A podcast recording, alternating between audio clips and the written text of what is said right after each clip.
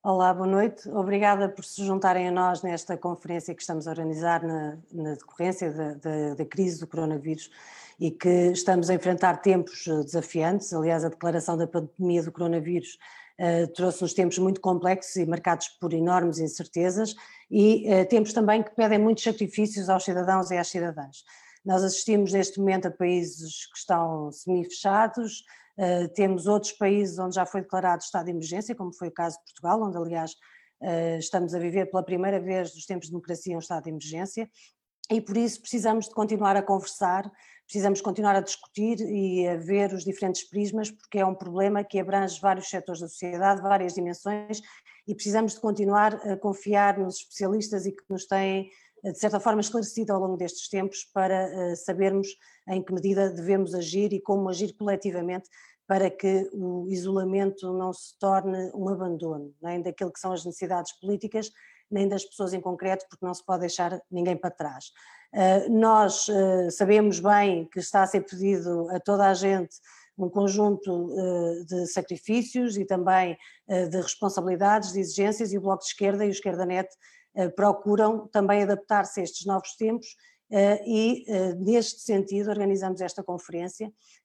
para que as pessoas possam ter a oportunidade não só de ouvir especialistas, mas também de colocar dúvidas, de colocar perguntas e nós tentaremos responder na medida do possível.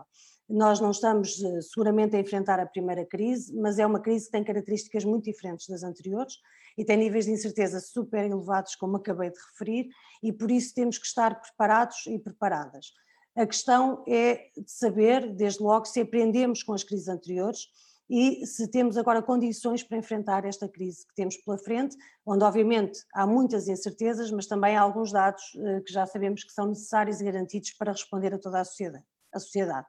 Por isso, nós decidimos hoje juntar um painel de pessoas que têm contribuído muito para o esclarecimento do que está em jogo nestes tempos difíceis, é o Alexandre Abreu, economista e professor do ISEG, é a Conceição Sereno, que é a técnica superior do Instituto de Segurança Social, o professor Constantino Saclarides, que é ex-diretor-geral de saúde e professor jubilado da Escola Nacional de Saúde Pública, o professor Gustavo Cardoso, sociólogo e professor de Mídia e Sociedade no ISCTE, e o professor Marcos Faria Ferreira, eh, que é professor no ISCTE e especialista em relações internacionais. Eh, eu vou começar por eh, fazer um enquadramento muito breve e muito global mas também para falar um pouco se aprendemos ou não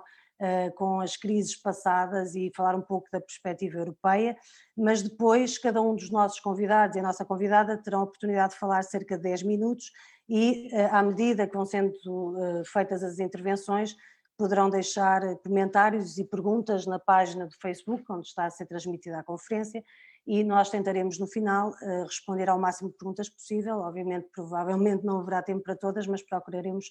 fazer essa gestão de maneira a que as perguntas principais e as dúvidas possam ser esclarecidas. Eu aqui estarei, espero que com competência suficiente para poder distribuir essas perguntas e uh, propiciar o, o, diálogo. Como é evidente também,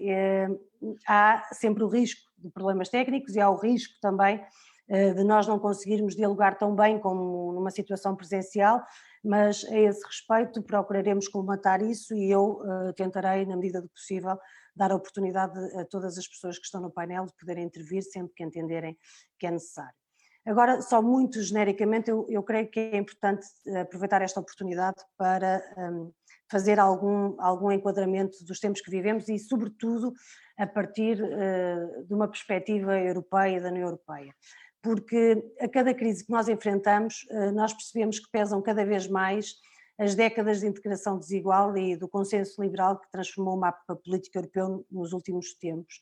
E uh, vivemos uh, também uma consequência dramática daquilo que tem sido, de certa forma, uma desistência da luta pelos direitos do trabalho, da luta pelo combate à pobreza e às desigualdades, ou da luta pela defesa do Estado Social. E uh, no momento que nós vivemos, se nada for feito de muito radical, nós percebemos que a integração europeia se tornou numa espécie de ameaça,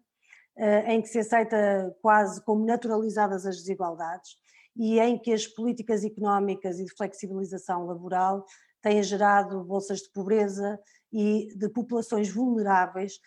cuja desproteção se vai agravando em tempos de crises económicas e, como agora vemos também, de uma crise sanitária que afeta várias dimensões da nossa economia, da nossa sociedade. Temos, em situações de crise, todas elas, e esta não é exceção,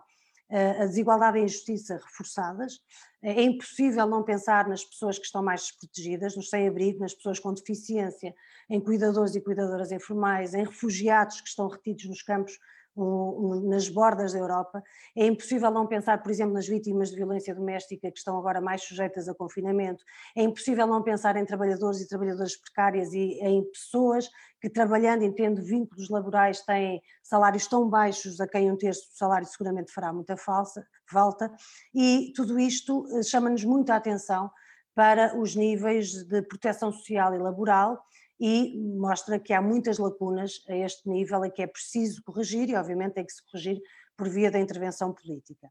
Nós temos assistido a várias medidas uh, apresentadas pela União Europeia para combater a crise da Covid-19, uh, mas na verdade vale a pena olhar para elas com mais atenção. Eu gostaria de dizer-vos que, numa leitura geral, parece-me que, com algumas honrosas exceções, eh, nós não estamos a assistir a medidas eh, que não são mais, ou melhor, estamos a assistir a medidas que não são mais do que uma nova denominação de recursos eh, já existentes, e isso é particularmente grave. Hoje, no entanto, tivemos o anúncio de uma medida que, de certa forma, cria alguma expectativa, mas que não é suficiente. Houve hoje o anúncio por parte da Comissão Europeia da suspensão do Pacto de Estabilidade e Crescimento, e de mais flexibilidade para as ajudas de Estado, mas, até prova em contrário, todas as medidas que são anunciadas prevêem a manutenção futura dos limites do déficit e do estrangulamento do investimento público. E ora, se assim for, não é claramente necessário. O que se percebe, muito provavelmente, desta, deste anúncio da Comissão Europeia, é que a Comissão Europeia fez mais por necessidade de não perder a cara do que por convicção própria, porque o que faria sentido neste momento era garantir que não se trata de uma suspensão temporária e que se permitirá a recuperação económica de todos os países e não a repetição daquilo que se passou com a crise financeira.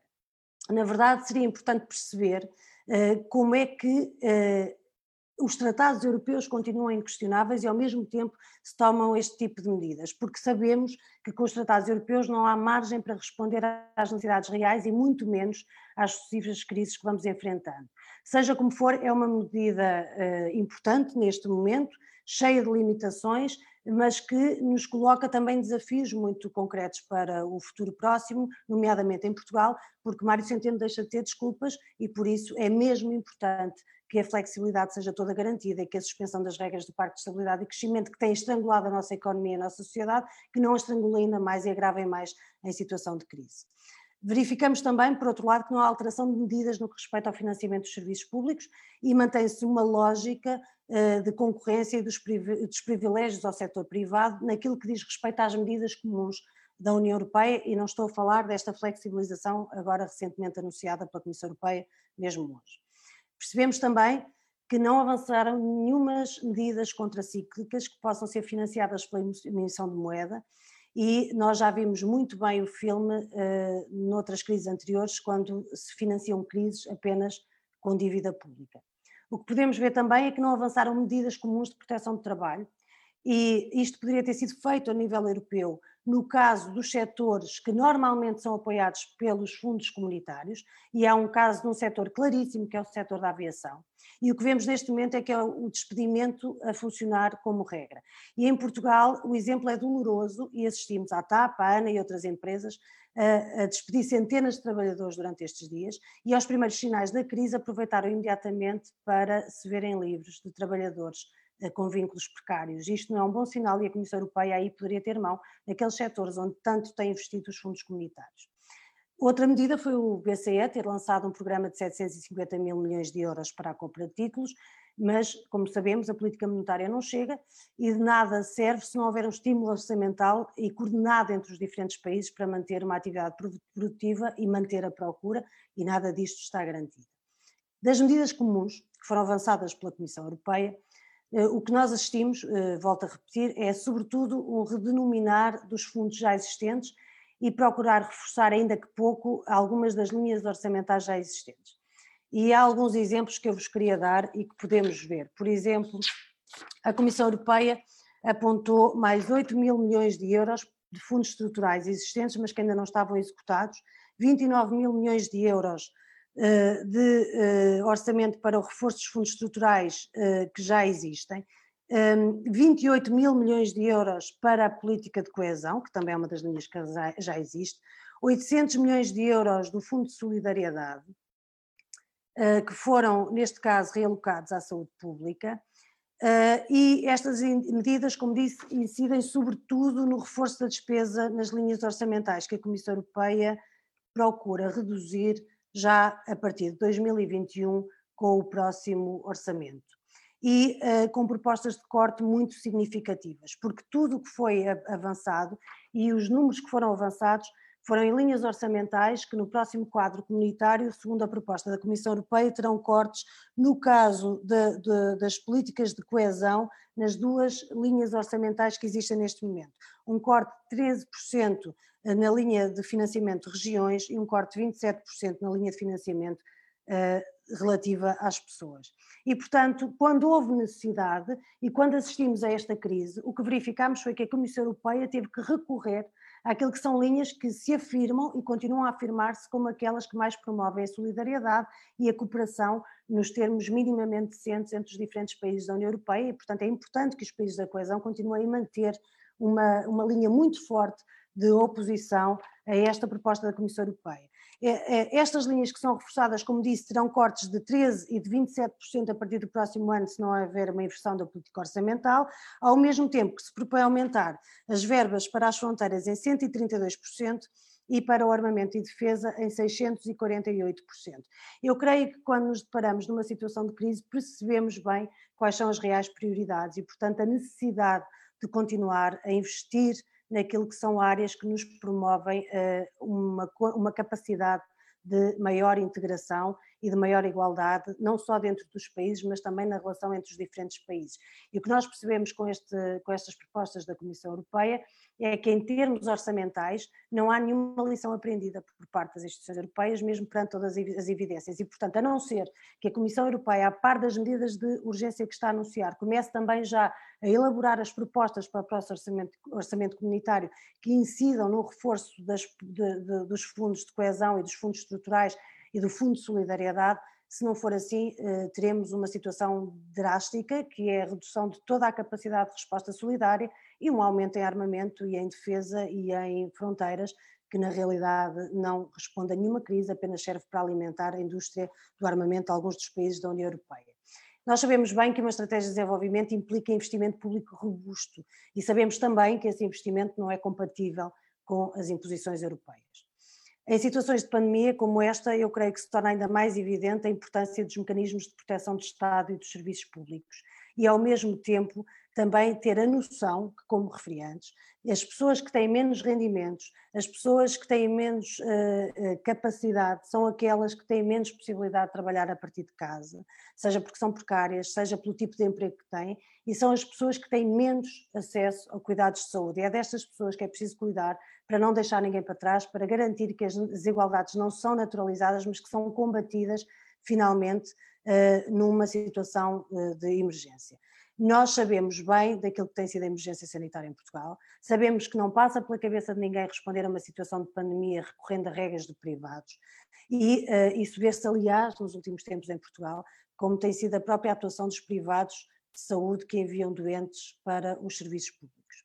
Por isso, com a ativação do estado de emergência que tivemos esta semana em Portugal, é preciso também saber de que forma os privados vão ser envolvidos e em que modelo se é um modelo de negócio ou se é um modelo de requisição de serviços. Se for um modelo de requisição de serviços, de requisição de recursos humanos de, ou materiais, é perfeitamente normal que sejam pagos, mas se a opção for por financiar mais os serviços privados com dinheiros públicos, penso que se trata de um insulto para todos os trabalhadores que ficam em casa com cortes salariais e que fazem diferença no caso dos salários baixos, muita diferença. Em relação à solidariedade europeia, apenas duas notas. Em primeiro lugar, eh, vimos que ela falhou completamente no que diz respeito, por exemplo, à Itália, eh, quando faltaram as máscaras e as luvas a Alemanha e a França fecharam as portas às saídas dos seus produtos e a Itália teve que recorrer à China. E a, situação que vivem os refugiados na Grécia, em Lesbos, que obviamente não podem cumprir nenhum plano, nenhuma medida de contingência, não podem estar afastados uns dos outros porque estão milhares de refugiados em campos que foram criados para centenas, é deixar franjas da população as mais invisíveis, ainda mais eh, entregues à sua pouca sorte. E isso não pode acontecer porque nós pagaremos também uma fatura muito grande se deixarmos estas pessoas de lado e não cuidarmos delas como devemos cuidar. Agora, para terminar, e já fui um pouco mais longa do que eu queria nesta intervenção inicial, peço desculpa por isso, eh, acho que temos que tirar algumas lições efetivamente e aprender como, como agir em situações eh, de crise e como aprender com as crises que já tivemos e agir em consequência. Em primeiro lugar, o investimento é fundamental, porque a elevação dos investimento, do investimento público, dos níveis de investimento público, deveria passar uh, sem pestanejar para os valores anteriores à crise financeira. Estamos a pagar uh, essa fatura há muito tempo e continuaremos a pagar se não se recuar uh, drasticamente nas medidas de contenção. Em segundo, lugar, em segundo lugar, proteger os direitos do trabalho e recuperar direitos perdidos, porque precisamos de restaurar medidas que protegem mais as pessoas e quem trabalha, nomeadamente a contratação coletiva, e precisamos ter medidas concretas de erradicação da pobreza e da precariedade. Em terceiro lugar, o reforço de serviços públicos, precisamos de resgatá-los à lógica mercantil, que se foi infiltrando nos últimos anos, porque sabemos que é essa lógica que é a principal causa do despesismo e que é a principal causa da perda de qualidade. E, portanto, precisamos de reforçar os serviços públicos, resgatando-os para a lógica do Serviço Nacional de Saúde e reforçar a proteção social. E por último, precisamos de uma estratégia de proteção ambiental que aposte na soberania alimentar, que seja assente em circuitos curtos e que promova a requalificação do mundo rural para não termos um país tão desigual. Dito isto, eu creio que no quadro da União Europeia aquilo que podemos esperar é uh, que uh, se possa ter uma Europa de solidariedades, que deve ser construída na base de relações económicas equilibradas entre os países e deve assentar num primado sistema de direitos que recupere o melhor das tradições democráticas dos Estados sociais. Esta Europa, como sabemos bem e como está evidente, não pode nascer dos atuais tratados da União Europeia. Portanto, quando a Comissão Europeia anuncia, anuncia a suspensão do PEC, deveria, na realidade, estar a pensar seriamente em uh, colocar estes tratados de lado porque eles não nos têm ajudado nem sequer a lidar com as nossas necessidades na vida cotidiana, muito menos nos ajudam a lidar com situações de crise, de emergência e de pandemia. E por isso eh, temos mesmo que não repetir os erros, aprender com eles, e eu hoje tenho a oportunidade de estar tão bem acompanhada, eh, e como disse, temos um painel excelente de convidados, e vamos começar eh, então por ouvir o professor Constantino Saclarides, que eu acho que dispensa todas as apresentações, ex-diretor-geral de Saúde e professor jubilado da Escola Nacional de Saúde Pública, que nos vai falar de como reforçar o Serviço Nacional de Saúde durante a epidemia e depois. Obrigada, professor, por estar connosco, obrigada a todos e a todas já agora, e eh, passo-lhe a palavra. Muito obrigada. Obrigado, boa noite. Eh, de facto, há em relação a esta crise muito que impressiona. Em primeiro lugar, a natureza desta crise. Eh, de facto, estamos perante um vírus novo,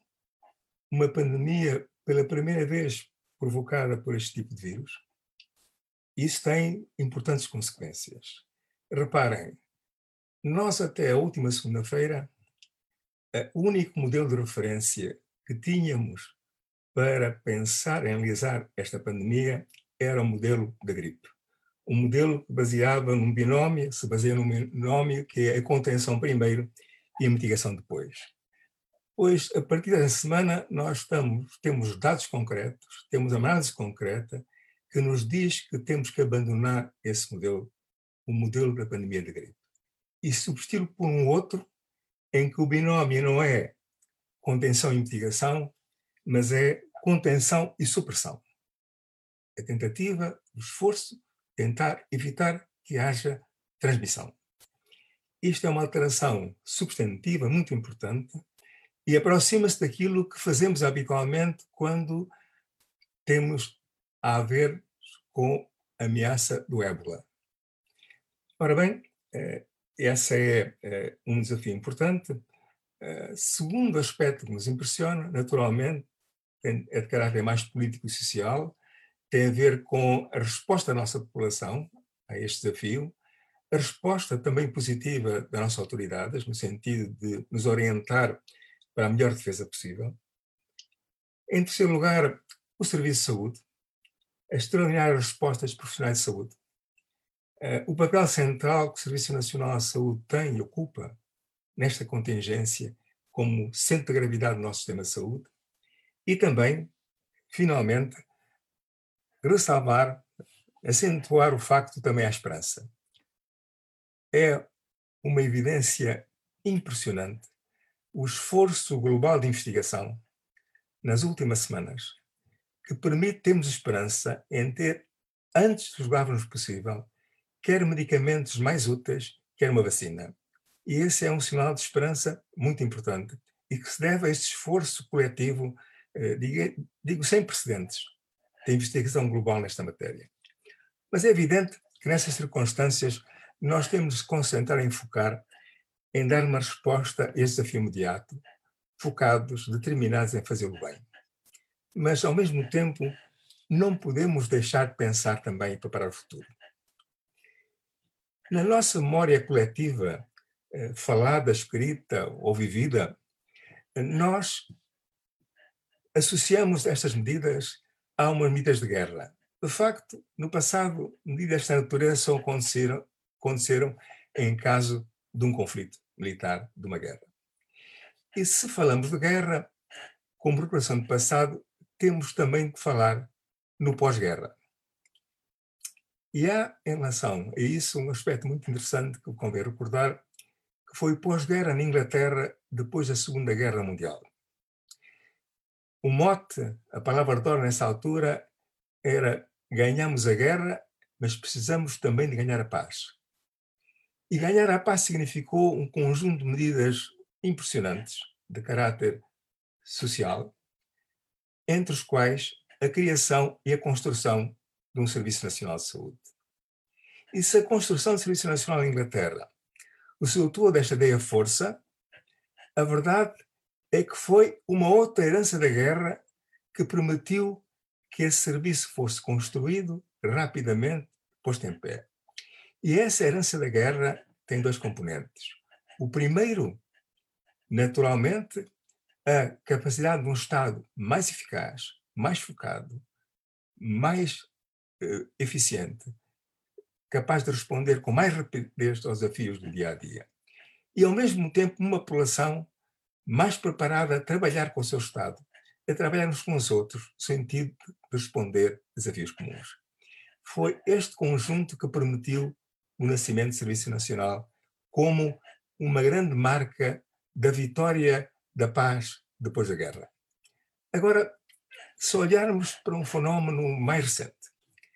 que já eh, Marisa já referiu, que foi a crise financeira de 2008,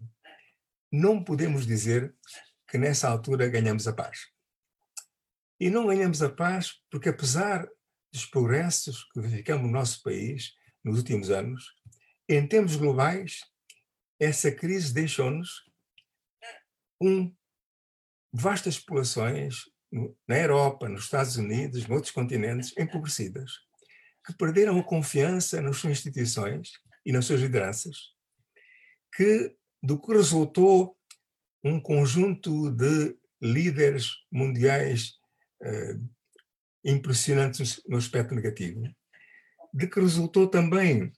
eh, uma Europa menos solidária, um Brexit incompreensível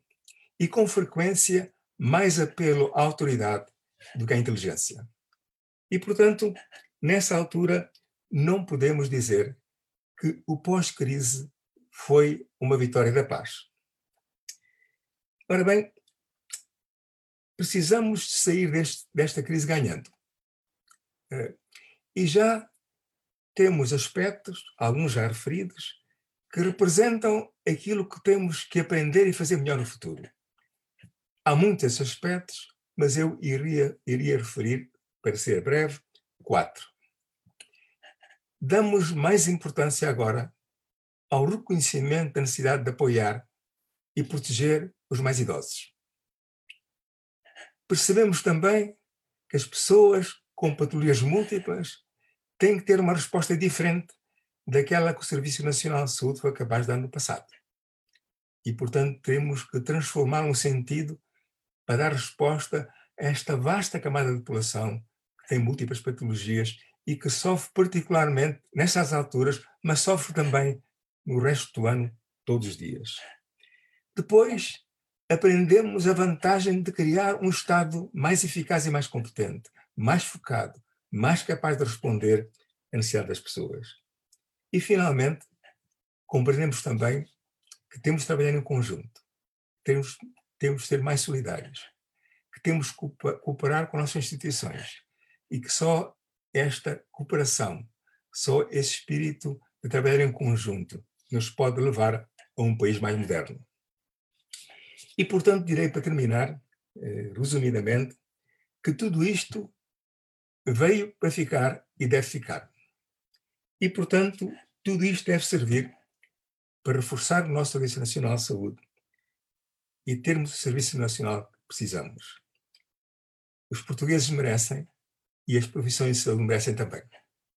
Para já, fico por aqui. Muito obrigada. Obrigada. Uh, vou agora então passar ao Alexandre Abreu, uh, economista e professor do ISE, que uh, irá falar sobre que resposta aos impactos económicos da epidemia. Alexandre, obrigada. Olá Marisa, boa noite, muito obrigado por este convite. Cumprimento a todas e a todos neste painel e também que me estão a seguir através da internet. Um, eu vou falar realmente um pouco sobre aquilo que os governos e as autoridades económicas, monetárias também, têm estado a fazer até agora para responder a esta crise, até que ponto é suficiente ou não, e o que mais poderia ser feito. Mas antes disso falarei talvez sobre quão grave é a crise económica e social que temos pela frente e é realmente uh, mais uma, uma das dimensões desta enorme crise existencial com que estamos confrontados globalmente, que no momento em que enfrentamos esta crise de saúde pública sem precedentes, pelo menos no, no tempo de vida uh, de quase todos nós, não, se não mesmo de todos nós, Uh, temos também pela frente o risco muito sério uh, de uma crise económica, uh, também de gravidade, talvez igual, se não maior, do que a última, que já foi a maior em larguíssimas décadas. Um, as estimativas quanto ao impacto económico que esta crise poderá vir a ter têm sido revistas praticamente de dia para dia. não foi há mais, muito mais do que uma semana, dez dias, uma eternidade neste tempo que temos estado a viver, mas que se pensava que eventualmente esta crise do coronavírus talvez pudesse uh, afetar o crescimento na maior parte das economias avançadas, em alguns pontos percentuais, mas nada de extraordinário, mantendo-as numa trajetória de crescimento na maior parte dos casos. Atualmente já estamos, esses cenários já estão postos de parte completamente. Aquilo com que a maior parte dos analistas está neste momento a trabalhar são cenários de recessão absolutamente uh, fortíssima, apontando para valores em termos de, de, magnitude de contração do PIB anual, qualquer coisa entre 5% a 10% do PIB, para a maior parte das economias mais avançadas, eh, das economias mais ricas, depois com alguma variação conforme a sua capacidade de resposta. Nesse sentido, também Portugal não está, obviamente, Uh, não está bem, bem colocado. E estes 10, 5 a 10% do PIB não são muito difíceis de entender, não é? Se nós, se nós imaginarmos um trimestre de quase paralisação da atividade económica, que leva que haja uma, nesse trimestre, haja 20 a 40% de redução da atividade produtiva, 20 a 40% de paralisação da atividade produtiva num trimestre corresponde a qualquer coisa como 5 a 10% de contração em termos anuais. E isto é no cenário muito otimista, diria eu, de, uh, deste, desta crise ser muito circunscrita no tempo, a um trimestre, e poder seguir-se a ela a um período de, de, de retoma uh, e, e, nova, e, e regresso à normalidade. Estes 5 a 10% de contração, que continuam a ser relativamente especulativos, porque nós não sabemos a dimensão temporal daquilo que temos pela frente, também ainda não entendemos bem até que ponto é, é que os governos vão saber, poder e, e querer é, responder em termos das respostas que têm à sua disposição, mas estes 5 a 10%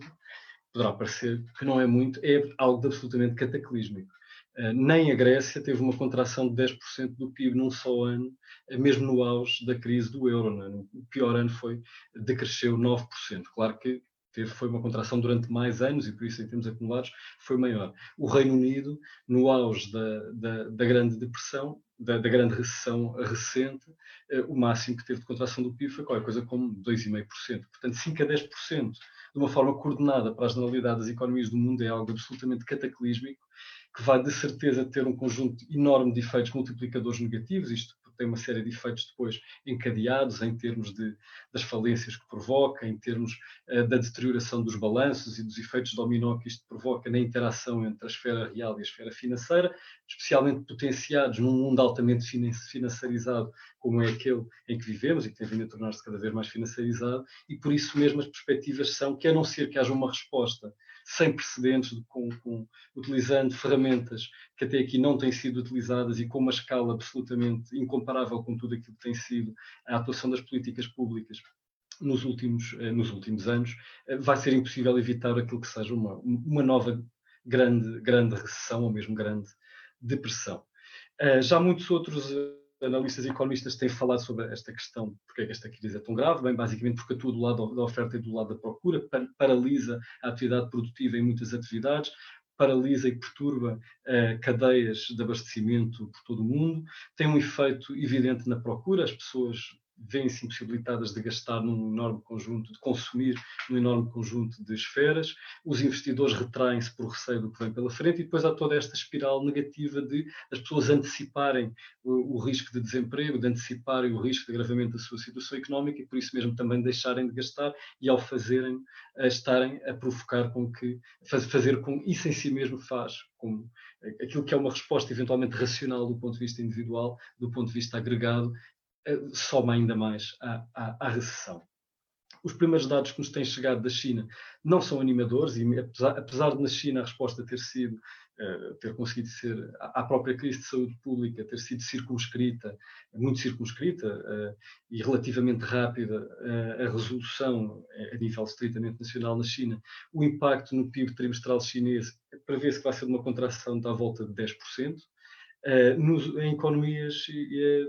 em que não foi possível e não está a ser possível fazer uh, uma contenção uh, da crise de saúde pública da forma como a China está a fazer. Não sabemos realmente onde é que isto poderá levar-nos. Portanto, aquilo que temos pela frente é muito grave, é muito preocupante e sabemos também que nestas situações os mais vulneráveis, os que estão na primeira linha, são sempre os precários, são sempre os mais vulneráveis, são sempre os mais pobres. Uh, por isso, obviamente, mesmo nestas questões, tal como, aliás, nas questões da vulnerabilidade face à saúde pública, há muita desigualdade eh, mesmo na, na, própria vulnerabilidade, na vulnerabilidade económica e na vulnerabilidade médico-sanitária. Uh, o que é que os governos estão a fazer para não, para não demorar muito tempo? Começaram as respostas, aqui há cerca de uma, uma duas, três semanas, eram, foram as clássicas de política monetária, baixar as taxas de juros, lançar um outro instrumento, mas nos últimos dias começou, os, os, governos um pouco por todo o mundo começaram a perceber que aquilo que tem pela frente é, é algo eh, de qualitativamente diferente e, em alguns casos, começaram realmente a fazer, a sacar de trunfos eh, que eh, há poucas semanas seriam absolutamente impensáveis. Por exemplo, estes 750 mil milhões de euros de expansão do programa de compras do, do Banco Central Europeu, isto é muitíssimo dinheiro realmente, são 2 mil euros por cada cidadão da zona euro. Claro que, como, como a Marisa como já aqui assinalou, e muito bem, eh, neste caso, estão a ser aplicados de uma forma extremamente ineficaz do ponto de vista de contrariar a crise, vão essencialmente contribuir para uh, valorizar os ativos e, e, e, reforçar os balanços na esfera financeira, mas muito dificilmente isso, isso far-se-á sentir na esfera real, num contexto em que é muito difícil eh, é muito difícil haver incentivos ao investimento, haver algum tipo de otimismo por parte dos investidores. Portanto, muito melhor seria que estes 2 mil euros por cada cidadão da zona euro fossem aplicados eh, de formas que para já o BCE não está ainda a considerar, mas possivelmente terá de considerar e que passarão ou pelo financiamento monetário uh, dos, dos déficits dos Estados-membros, que é o anátema máximo do ponto de vista dos tratados e do ponto de vista da lógica dominante uh, da, construção europeia, uh, ou uma outra coisa que, na verdade, também previsivelmente seria bastante mais eficaz, apesar de tudo, e talvez mais fácil do ponto de vista estritamente jurídico em termos da construção e do ordenamento jurídico europeu, europeu, que é, lá está, o helicopter money. Portanto, as transferências diretas para o bolso dos, dos cidadãos europeus. Na verdade, isto que era algo de absolutamente extravagante e impensável e apenas objeto de conversas de salão há poucos meses, uh, nos Estados Unidos uh, está claramente em cima da mesa. O secretário de Estado do Tesouro norte-americano está a falar neste momento, há três dias, colocou esta questão em cima da mesa, está a ser preparado um pacote de 500 mil milhões de dólares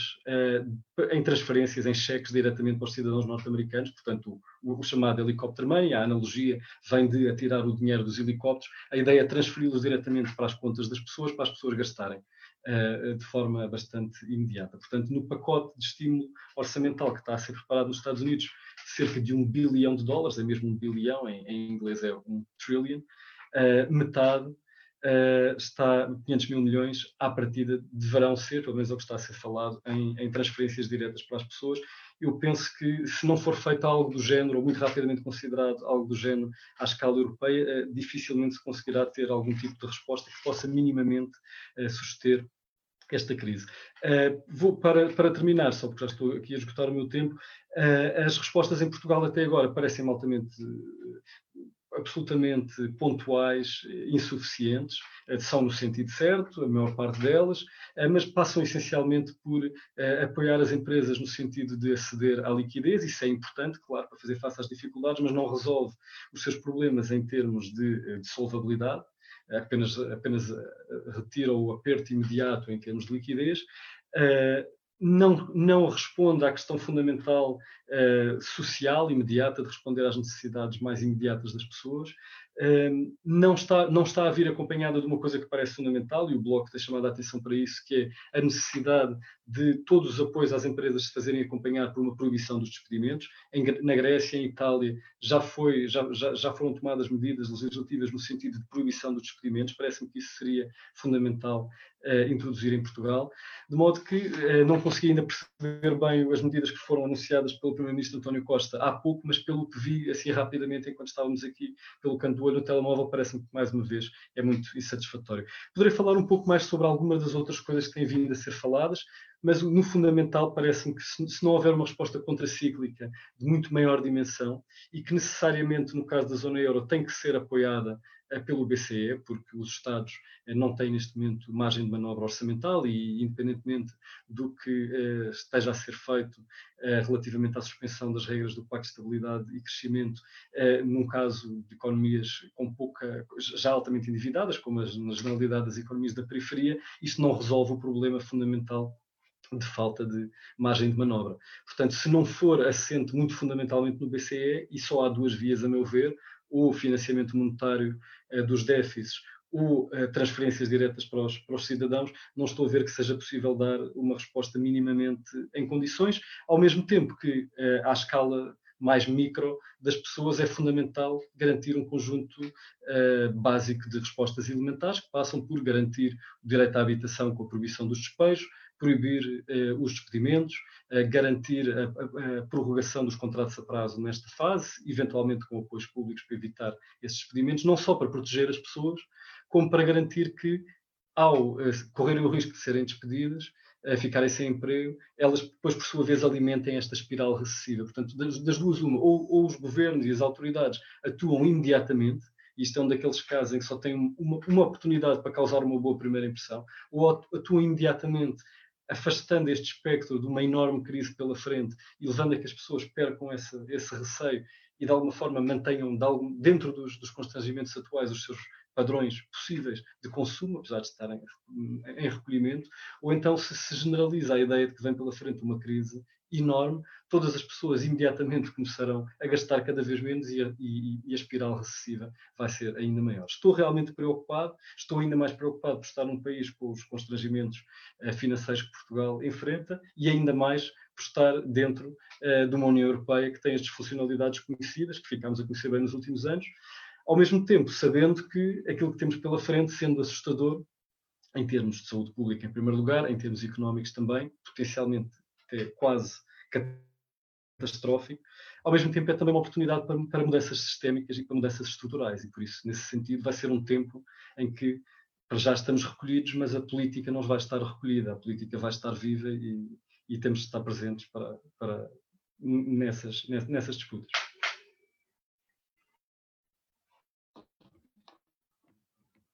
Obrigada, Alexandre. Não, a política não se pode recolher mesmo, nunca, e muito menos em situações de crise. Um, passo agora a palavra à Conceição Sereno, que é técnica superior do Instituto de Segurança Social eh, e que vai falar sobre a proteção dos trabalhadores em tempos de emergência. Obrigada, Conceição. Boa noite a todos, eh, obrigada por me estarem a ouvir e eu queria, sobretudo, sublinhar que a minha, a minha intervenção de hoje eh, se destina, no fundo, a, a, a transmitir aquilo que foram as preocupações que eu vivi nos últimos quatro ou cinco dias num balcão de atendimento, onde que é o último reduto que as pessoas têm para ir, a última porta que as pessoas têm depois de chegarem ao emprego e terem a porta fechada e sequer saberem o que é que lhes aconteceu. E fiz um pequeno texto, um pequeno apontamento uh, para não me esquecer dos, dos, dos, temas principais, sublinhar que a segurança social tem três dimensões extraordinariamente importantes, que são a área das prestações, que naturalmente se deverá preparar para a resposta social que tem que ter, eh, é a área de, de, de, também da defesa dos, das empresas e de, criar um quadro legislativo que lhes permita uh, um menor recurso às prestações e uma maior resposta em termos de emprego, e é a área da ação social que vem sendo depauperada sucessivamente nos últimos 10 anos e que, obviamente, nos próximas, provavelmente nas, daqui a uma semana ou duas, quando as pessoas puderem começar a sair novamente, e espera-se que até lá que se tenham, que se consigam permanecer o mais possível dentro de casa pelas razões que outros especialistas já falaram e que certamente irão falar a seguir, uh, mas que vão recorrer, porque hum, os serviços de ação social têm que ser reformulados e têm que necessariamente ter capacidade de resposta, porque prevejo que possa, possam vir a ser necessários. Eu vou passar a fazer a leitura mas por uma questão de, de, de, de, alguma inexperiência também nestas coisas, para ver se não perco o fio à meada, um, e peço desculpa por ler, porque falar é muito mais agradável também para quem está a ouvir, mas uh, é o que me é possível fazer dentro da minha, da, da, da, da disponibilidade que tenho. Uh, a reflexão é muito simples, é breve, não vou gastar 10 minutos sequer, e aquilo que me apraz dizer é que a pandemia que vivemos desafia-nos a proteger o Estado Social e a redesenhar as medidas existentes.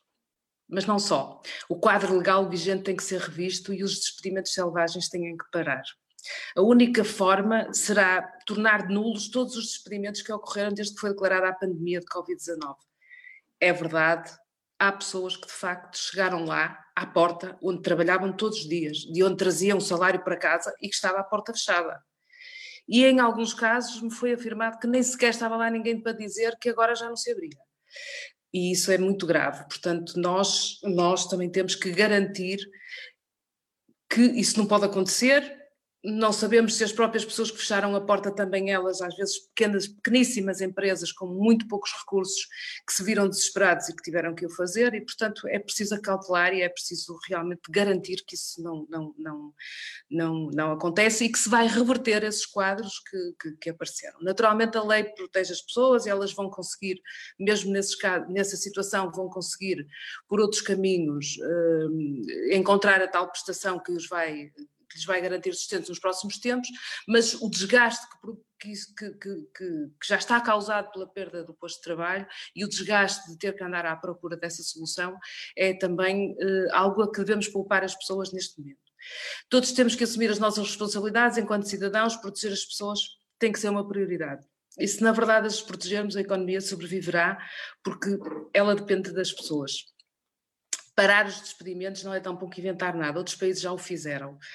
E, e, e, e por isso é, é esse o caminho que devemos trilhar. Como podemos permitir que haja pessoas mandadas embora, locais de trabalho que fecham, à chegada ao local de trabalho o trabalhador encontra a porta fechada? É uma reflexão que eu também quis trazer porque é forte Uh, também a mim me deixou sem chão quando, quando vi, achei que não era possível de acontecer dos tempos de hoje, mas aconteceu. Os dias já são tão sombrios pela incerteza que esta doença provoca, não precisamos de os tornar ainda piores. Percebe-se um desespero generalizado que só a Segurança Social pode travar. As medidas têm que sair, têm que sair e impõe-se a sua rápida e eficaz aplicação. A segurança de um Estado sólido e forte tem que estar presente no âmbito da Segurança Social, impõe-se o reforço das prestações, bem como o acesso às mesmas tem que ser revisto num quadro que vivemos, sendo relevante a realização da Lei da Condição de Recursos, que, como se sabe, é uma lei que trava o acesso às mesmas. Uh, importa sublinhar que, para se ter acesso ao RSI, que é a mais parca prestação que nós disponibilizamos, uh, é preciso estar um mês, como nós costumamos dizer, a zero,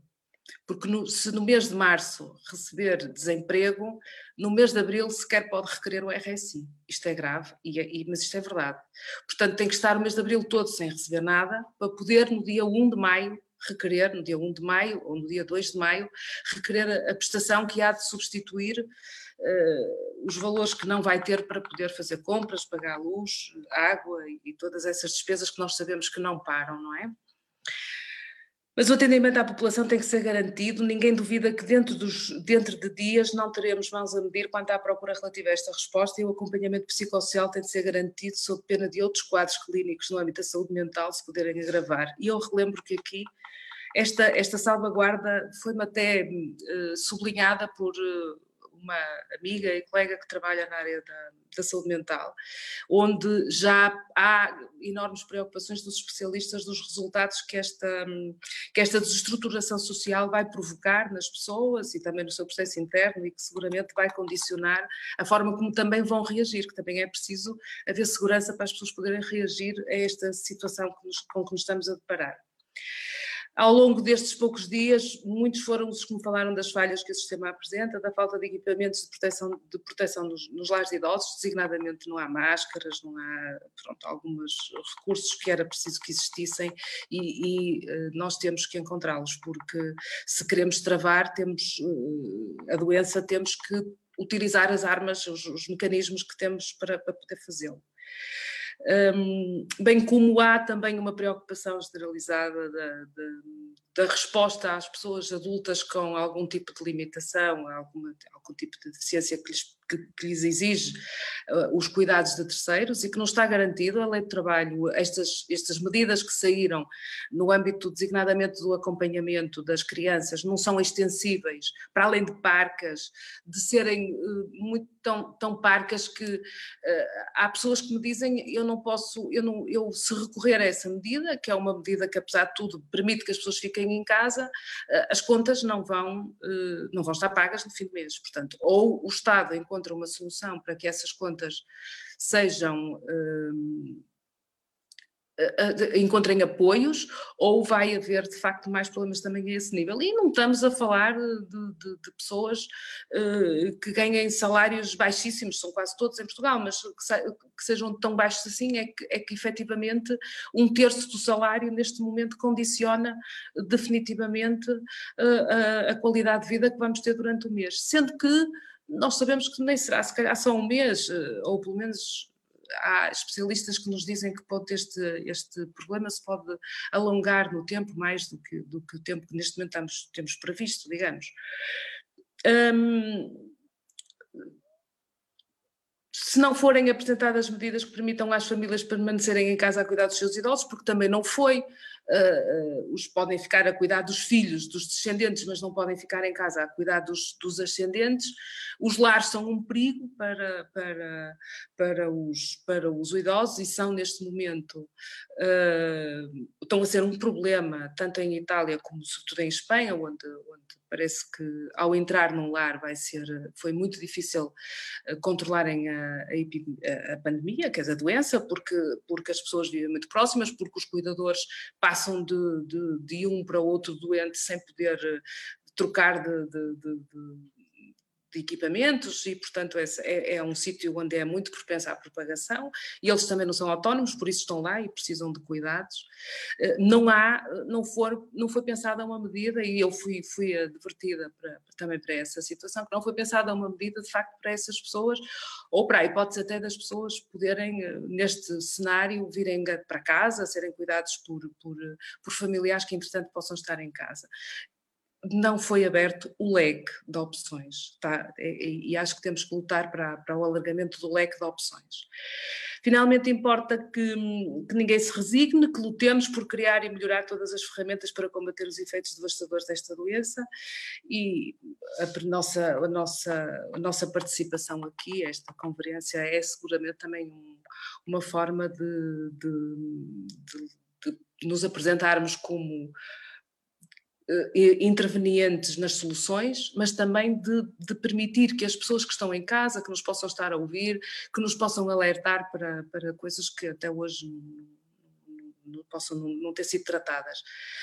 Um, a minha experiência é mesmo a experiência de estar no terreno e de falar com as pessoas e de perceber o que, é, o que as preocupa um, e, e, um, e, no fundo o que eu queria aqui passar é essa mensagem de que nós temos que ter serviços fortes, sólidos, de segurança social, de ação social, um, que permitam que as pessoas sintam segurança, que permitam, que permitam ter a esperança de se poderem levantar, porque uh, toda a, toda, toda a dinâmica que neste momento está, nos, nos rodeia é, de, é de, de, de, de algum negativismo, de, sombra, de, dificuldade em, em, ver uma luz ao fundo do túnel, era importante isso, era importante que as pessoas também fossem proativas e gastassem energia uh, lutando por soluções que sejam adequadas à realidade que as pessoas têm, às necessidades que as pessoas têm e que a segurança seja, a segurança social seja reforçada na sua, na sua no seu âmbito psicossocial, no apoio que tem que ser dado, se calhar com o apoio das autarquias, do, do setor social, que seguramente também estará, será um interveniente importantíssimo neste processo, mas é preciso desenhar já essas medidas. Eu não ouvi, de facto, o Sr. Primeiro-Ministro, não sei se ele as apresentou, e portanto até posso estar a ser redundante neste momento, mas. Hum, é, é, é, é, importantíssimo que o Estado dê um sinal forte, seguro e de proteção em relação aos seus cidadãos, porque são eles que precisam, para, de, precisam de ser protegidos para depois nos voltarmos a levantar todos quando o perigo da doença hum, não se for tão iminente e não for tão hum, limitador. E fico à disposição obrigada por me terem ouvido e, e, e, agradeço desde já outros contributos que possam dar, outras sugestões que possam dar ou, ou contributos que considerem pertinentes para melhorar a resposta que, que, nós todos devemos exigir e que o Bloco de Esquerda deve exigir, naturalmente, enquanto partido político, um, com, com responsabilidades, obviamente, na, na, no sentido também que as respostas vão ter para os cidadãos nos próximos tempos. Obrigada a todos. Obrigada. Obrigada, Conceição. Um, já, já o Alexandre suscitou esta questão e agora a Conceição também. Eu estive a tentar perceber mais ou menos o que foi dito pelo Primeiro-Ministro a este respeito e, sobretudo, em relação à questão dos, dos despedimentos. E, ao que parece, um, o governo português e o Primeiro-Ministro anunciou um, algumas medidas uh, para responder à, à crise social, não é? E uh, uma delas é seguramente um passo importante, que é de condicionar o crédito às empresas uh, à manutenção dos postos de trabalho, e isso é de facto uma medida importante. Agora, na linha daquilo que tinha dito o Alexandre e também das reservas que, que a Conceição uh, suscitou agora, parece-me que é insuficiente, porque obviamente numa situação destas é preciso estender a proibição de despedimentos desde logo às empresas que recorrem a medidas fiscais ou de layoff, um, e não só para trabalhadores efetivos, mas também para proteger os trabalhadores precários, porque esse é um dos elos mais fracos desta cadeia, como temos estado a falar. E nós, nestes tempos, e que são curtos, mas que já são suficientes para perceber, estamos a assistir em Portugal a uma onda de despedimentos e essa onda tem que ser travada uh, de alguma forma. E por isso, uh, creio que enquanto não se proibir os despedimentos, estaremos a permitir que se avance no desemprego e esta responsabilidade social das empresas tem que ser uma condição para acesso a qualquer apoio e não só acesso a empréstimos, porque senão estamos a agravar o problema e apenas a tapá-lo com uma medida que é acertada, mas que na realidade não responde àquilo que são as necessidades uh, neste domínio. Pronto, e depois desta explicação, que penso que capta mais ou menos o que foi dito pelo Primeiro-Ministro, para nós também estarmos dentro do debate das medidas do Governo e não fora delas, uh, passo então a palavra ao, ao Gustavo Cardoso, que é sociólogo e professor de Mídia e Sociedade no ISCTE, como já disse há pouco, e que uh, nos vai falar de como enfrentar a epidemia da desinformação. Gustavo. Uh, a todos. Eu quero agradecer o convite para estar aqui hoje e, ao mesmo tempo, gostava também de dizer que não é apenas uma questão de epidemia de desinformação, é tudo aquilo que tem a ver com a informação e com todos os temas que nós estivemos aqui a discutir. Porque eu vou fazer uma, uma entrada primeiro sobre uma questão que nós não estamos tanto a falar aqui, uh, em termos de desinformação, mas que é importante para esta conversa, que tem a ver precisamente com o trabalho.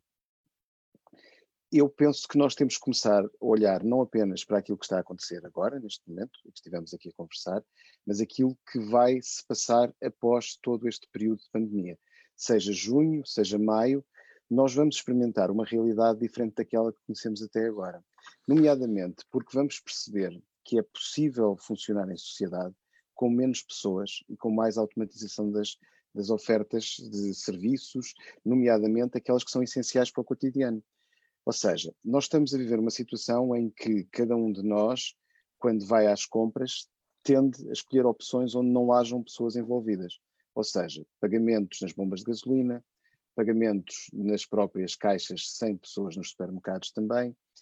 Somos, precisamente por a questão do, do medo do contágio em termos da pandemia, procuramos serviços que possam ser feitos à distância, transportes, etc., entregas, comércio eletrónico, para aqueles que podem, os 70% de portugueses que, para além de utilizar a internet, tiverem dinheiro para o fazer, e tudo isso vai criar uma nova realidade em torno daquilo que é o nosso cotidiano ligado às tecnologias de informação e não apenas a questão da desinformação, como nós estávamos aqui a conversar e vamos falar a seguir sobre isso.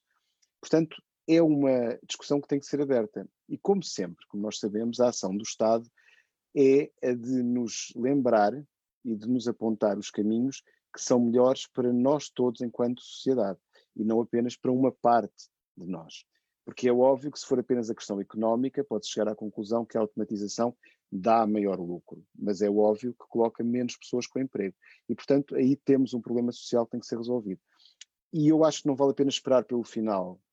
para ver isto acontecer. É importante falar desde já sobre estas matérias, precisamente para que nós não tenhamos que, de repente, vermos confrontados com maiores problemas, para além daqueles que vão ser criados pelo desemprego, como nós estávamos aqui a falar, que ocorra neste momento, mas por opções que se vão tornar evidentes na mente de nós todos. Ou seja, nós temos que fazer uma discussão sobre que tipo de sociedade é que queremos também no pós-pandemia. Uma sociedade com pessoas com trabalho ou uma sociedade com menos trabalho para ser oferecido porque experimentámos uma coisa diferente. Isto é uma, é uma, é uma questão que eu acho que é importante também e que permite fazer a ponte entre aquilo que eu falaria e aquilo também que os meus colegas de painel falaram aqui antes. Fazendo agora uma ponte para uma parte da conversa que começou com o professor Constantino Saclarides, nós estamos a viver, ou pelo menos vivemos, nos primeiros dias em Portugal e em outros países, nos primeiros dias a seguir ao surgimento dos primeiros casos, uma verdadeira epidemia de desinformação. Em Portugal ela foi muito associada ao WhatsApp, nomeadamente às mensagens de áudio que muitos de nós passamos a receber, e que estavam associados ou a falsos profissionais de saúde ou a verdadeiros profissionais de saúde, também eles próprios numa situação de pânico que é normal. Nesses casos acontece sempre. O que é importante é que nós sejamos capazes também de ajudar os profissionais de saúde a manter a perspectiva, porque eles estão no centro do furacão e, portanto, é natural que o pânico também se manifeste. É óbvio que esta é uma conversa que não traz solução para aqui, mas é importante também dar o nosso apoio, a nossa solidariedade, percebendo que as coisas são mesmo difíceis lá dentro, nos hospitais e nos locais onde estão a prestar cuidados de saúde. E, portanto, há um conjunto de. Eh, e aqui há uma pequena. Vamos ver, aqui há um problema que é ligeiramente diferente daquilo que nós estivemos a falar até agora. Nós estivemos a olhar muito para o Estado, mas esta questão da desinformação, por exemplo, para ser combatida eficazmente, passa muito por aquilo que a Marisa Matias estava a falar no início, que é a questão da União Europeia.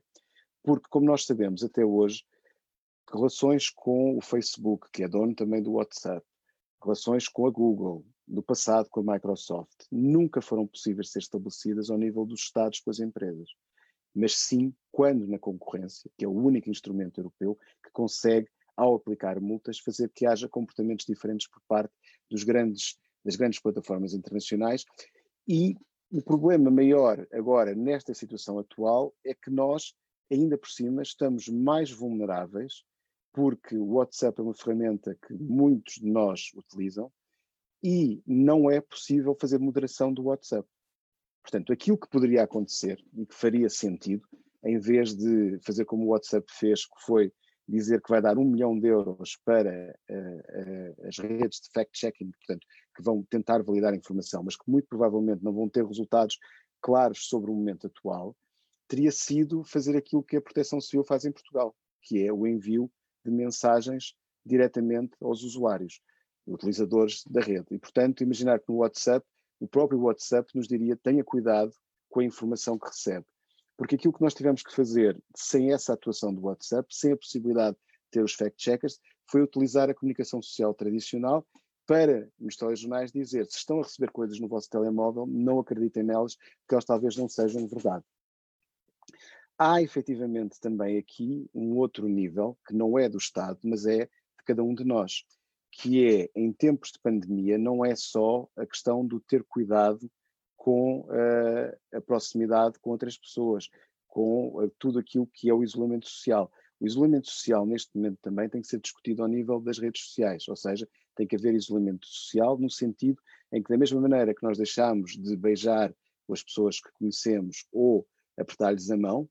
como medida de proteção, também nos temos que proteger a nós próprios relativamente à informação que recebemos e não a passar diretamente ao próximo, porque a desinformação passa precisamente nesta cadeia de transmissão que é eu recebo algo e vou passar algo ao próximo e o próximo passa ao outro e sucessivamente nesse contexto. Portanto, nós temos aqui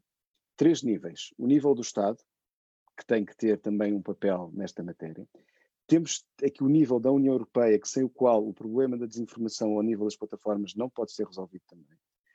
E temos também o nível individual de posicionamento dentro do quadro de combate à pandemia, não sendo nós próprios aquelas pessoas que estão a distribuir panfletos para passar a alguém. Ou seja, porque a analogia é exatamente essa. Nós não passaríamos uma coisa que não tivéssemos a certeza que concordaríamos com ela e que acreditássemos que fosse verdadeira se a recebêssemos em papel. Por isso, porque é que havemos de passar, então, algo que recebemos que vem diretamente para o nosso telemóvel? Há mudanças a fazer também, mas todas elas passam pela capacidade negocial e capacidade de impor o lado e a preocupação por parte dos cidadãos, para que nós não tenhamos nesta epidemia, e estivemos à beira do ter nos primeiros dias em Portugal, se não tivéssemos tido por parte da comunidade científica portuguesa e dos mídias uma ação muito forte de contra, de combate contra essa desinformação, de ter uma coisa muito parecida àquela que tivemos com a eleição de Bolsonaro no Brasil. Porque em Portugal não aconteceu essa desinformação nas eleições legislativas, mas ela aconteceu e começou efetivamente a propagar-se muito rapidamente nos primeiros dias daqui da presença de casos confirmados em Portugal. Portanto, há eh,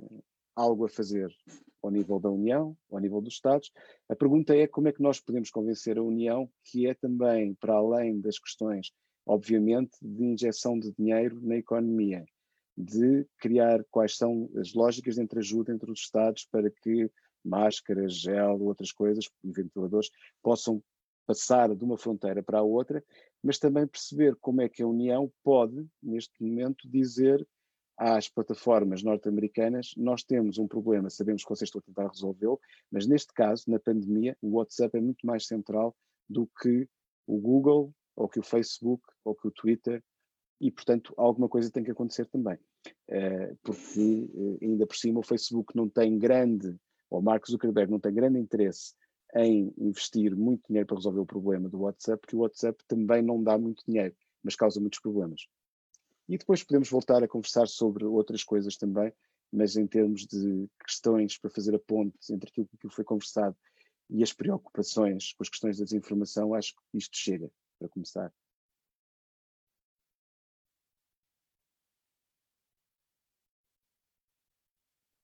Obrigada, Gustavo. Um, e finalmente, e com um pedido de desculpa, o Marcos Faria Ferreira, quem eu troquei a ordem,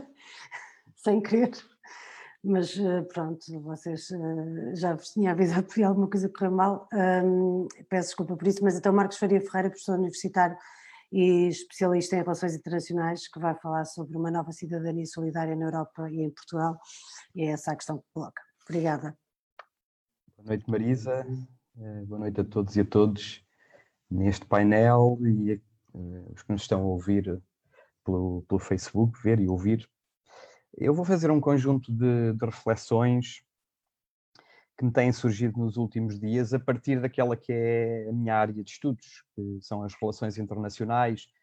ou se quiserem, e esta pandemia está também nesse sentido a,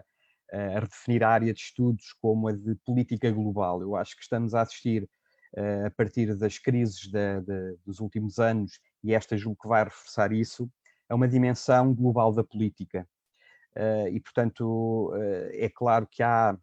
dimensões muito claras das relações entre Estados, mas vamos assistir à aceleração de relacionamentos globais dos quais só tínhamos entrevisto pequenos, pequenos, pequenos aspectos. E, portanto, neste aspecto, eu julgo que estamos um, perante um fenómeno que é potencialmente revolucionário, no sentido mais, mais filosófico do, do termo, em termos da, da própria filosofia da história. Estamos perante um, um fenómeno que acelera a história uh, e nós sabemos que em momentos disruptivos em que as sociedades estão uh, colocadas perante alterações profundas do seu modo de vida, a própria noção de história é crítica e, e, e vem para o centro do, do, do, do, pensamento, do pensamento humano. E esta, esta pandemia evoca noções centrais da, da própria, da, da nossa, do nosso entendimento da história da, e do, uma redefinição do significado da experiência humana, daquilo que somos enquanto, enquanto, enquanto espécie humana. E eu julgo que por estes dias alguém deve poder estar a escrever alguma coisa uh, parecida àquilo que em 89 Fukuyama escreveu uh, sobre o fim da história. Só que neste, sentido, neste momento alguém estará a escrever alguma coisa, algum tratado filosófico sobre o reiniciar da história. Uh, porque parece-me que é a própria natureza do contrato social que pode estar em causa. E nós já tivemos uh, exemplos disto nas intervenções anteriores. Uh, está em causa a natureza do trabalho, está em causa o equilíbrio sempre precário entre segurança, liberdade, segurança, direitos, está em causa própria, as próprias funções do Estado, a relação entre o Estado e os mercados, e, portanto, são vários aspectos cruciais do, do contrato social que está, está em causa e, e a, a mim parece-me que isso pode corresponder a um processo de reiniciar, de reinício da história. Muitos também já falaram nos últimos dias de reset, quando se mandam as pessoas para casa, quando está o planeta em casa, uh, o que se segue uh, num momento posterior é reiniciar a, a vida social, a vida não só a vida material, mas também uh, as bases filosóficas daquilo que é o relacionamento entre, entre todo todos nós. E eu julgo que aquilo que estamos aqui a fazer hoje vai, um, vai, vai um pouco além disso, não é? Além de pensar esta, este, este processo de, de reinício da, da, história, é já identificar um, um caminho para isso, porque uh, esse reinício da, da história e da, digamos que do contrato social pode acontecer em muitas direções. Nós estamos aqui centrados nesta ideia de que uh, é crucial um conjunto de medidas, não só para uh, resolver a emergência sanitária, mas no, no momento posterior resolver emergências sociais, mas haverá quem tenha ideias contrárias a isto. E, portanto, esta dialética, eu julgo também se vai, uh, se vai agravar, não é? A dialética das diferentes soluções para, para o que vem aí. Se nós estamos aqui uh, concentrados na proteção social, haverá certamente quem, um, ehm, quem esteja concentrado em soluções alternativas mais perigosas do nosso, ponto, do nosso ponto de vista e não vale a pena minimizar aquilo que vem aí, porque vai haver um momento de confronto político muito forte relativamente a soluções a soluções contraditórias. E, portanto, a mim parece-me que esta pandemia, por outro lado, acelera tensões e contradições relativas às sociedades em que, em, em que vivemos durante, e que se consolidaram nas, nas, nas, últimas, nas últimas décadas. Há uma espécie de dialética global que se tem acelerado nas últimas, nas últimas décadas e que, neste momento, por causa desta, desta pandemia e, e com o agravamento de outras, de outras crises que podem, podem estar à porta, vai pôr em causa instituições, vai pôr em causa sistemas políticos, vai fazer definir o próprio sistema, uh, sistema internacional. Uh, nos últimos dias tenho, tenho estado a observar um pouco essas, essas, esses vários níveis de análise e, uh, por exemplo, a nível de, de, dos diferentes sistemas políticos, nós temos diferentes sistemas políticos sob muita pressão que uh, ficou desbordada por, por, este, por, esta, por, esta, por esta doença. Por exemplo, em Espanha, uh, o questionamento da, da, da instituição monárquica, que, que, se acelerou, acelerou-se muitíssimo. a própria coesão territorial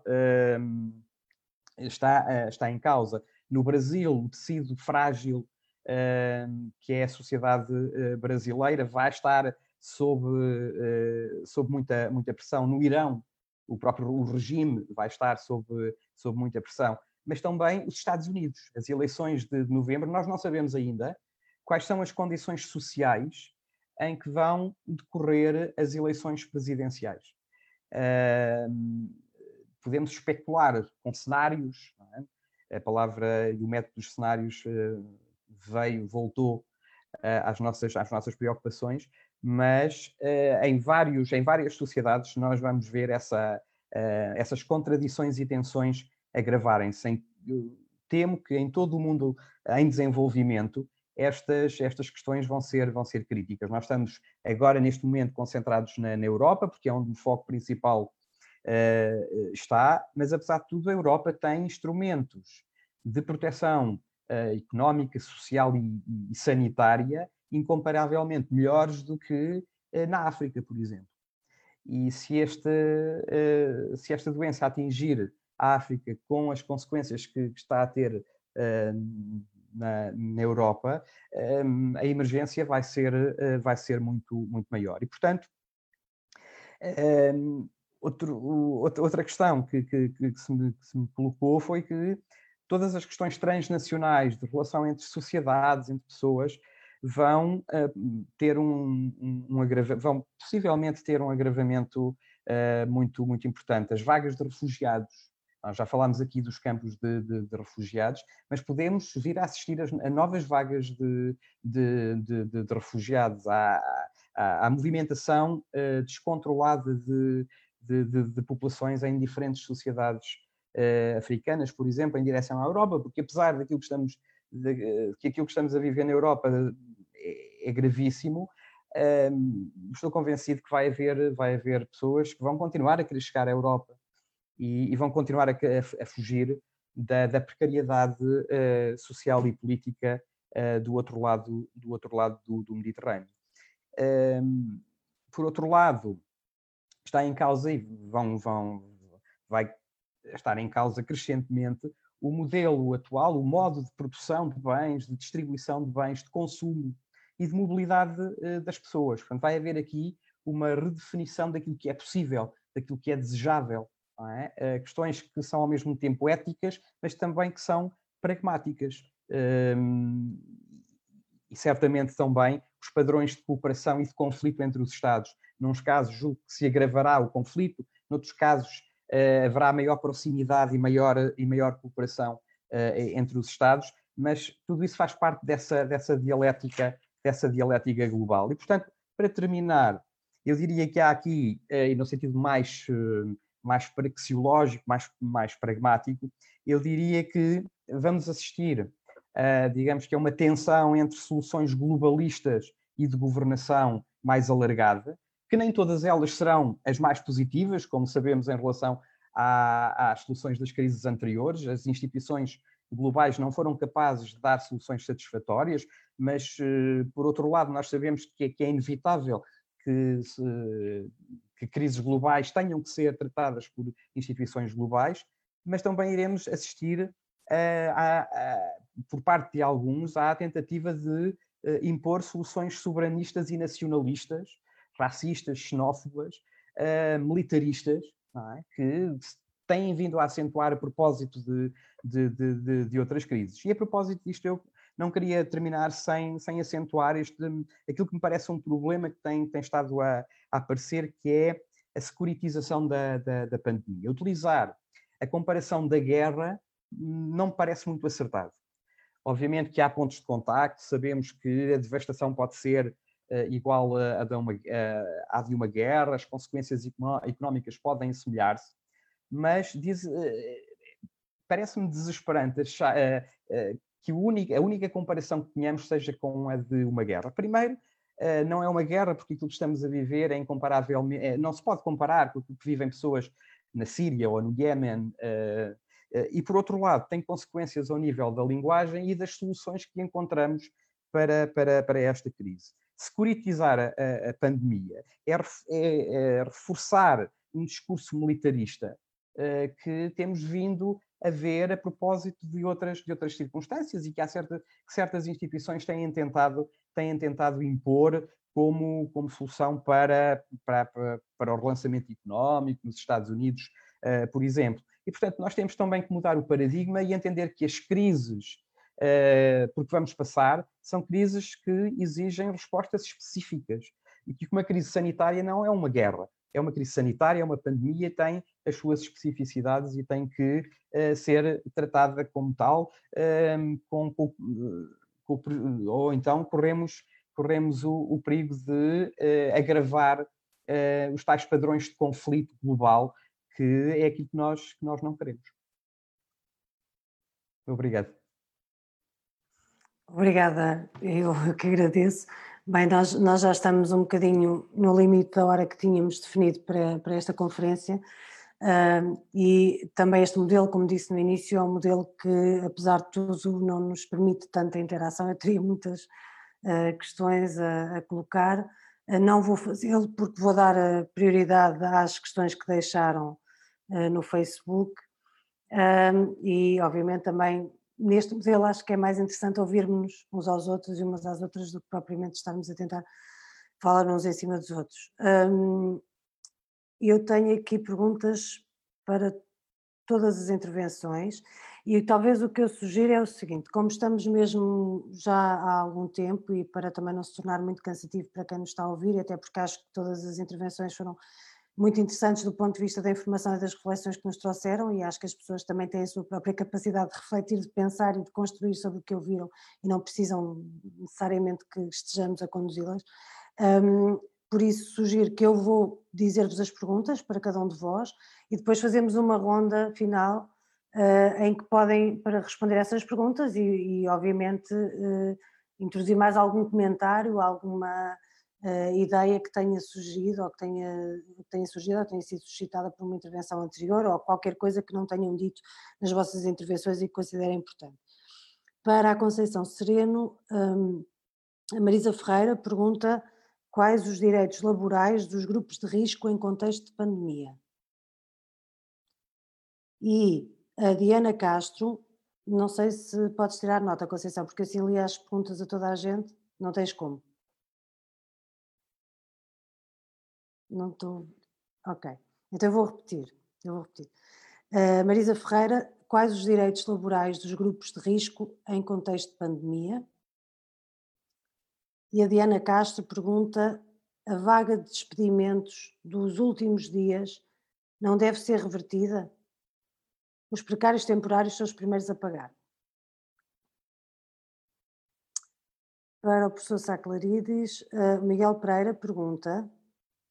o setor privado da saúde não deveria ser alvo de requisição civil e estar ao serviço da resposta pública? Para o Alexandre Abreu, a Sónia Sintra pergunta: os seguros estão a comportar-se à altura dos acontecimentos? Tudo nos diz que não. E os bancos vão continuar a ter fundos infinitos quando vemos que falta dinheiro para o material de saúde? Para o Gustavo Cardoso, o Miguel Campos pergunta como combater a desinformação e as fake news nas redes sociais. Não é tempo de regular os gigantes da tecnologia? E para o Marcos Faria eh, Ferreira, um, temos a Raquel Azevedo que pergunta A União Europeia vem agora dizer que os países podem cumprir as metas do déficit. Não será tempo de, recomeçar, de começarmos antes a exigir que não existam sanções futuras aos países, tal como aconteceu na crise de 2007-2008? Pronto, estas são as, as, questões que deixaram durante o direto e então hum, eu passaria uh, a palavra para vós. Uh, há mais perguntas que eu não consegui aceder, portanto peço desculpa, porque nós, os que estão aqui na conferência sabem, como eu, nós não estamos a ter acesso à transmissão em direto no Facebook. Estas foram as que eu consegui recolher antes de passar a palavra para as intervenções finais. Depois tentaremos responder às perguntas que eu não consegui um, recolher uh, no, no, final do debate. Um, uh, e, portanto, acho que passávamos novamente, se calhar pela mesma ordem, até para dar mais tempo, um tempo de descanso mais ou menos igual a toda a gente.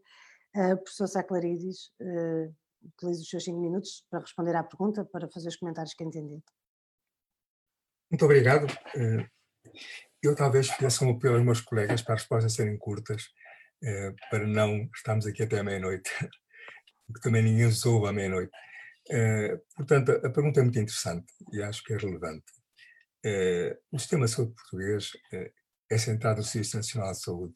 mas as relações entre o Serviço Nacional de Saúde e o setor social e seguridade são muito importantes. E nós temos que aproveitar esta oportunidade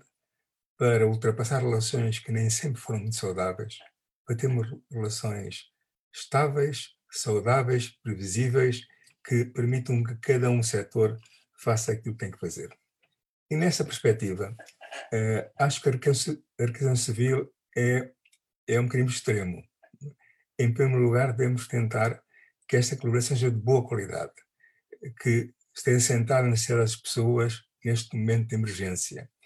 e que dê eh,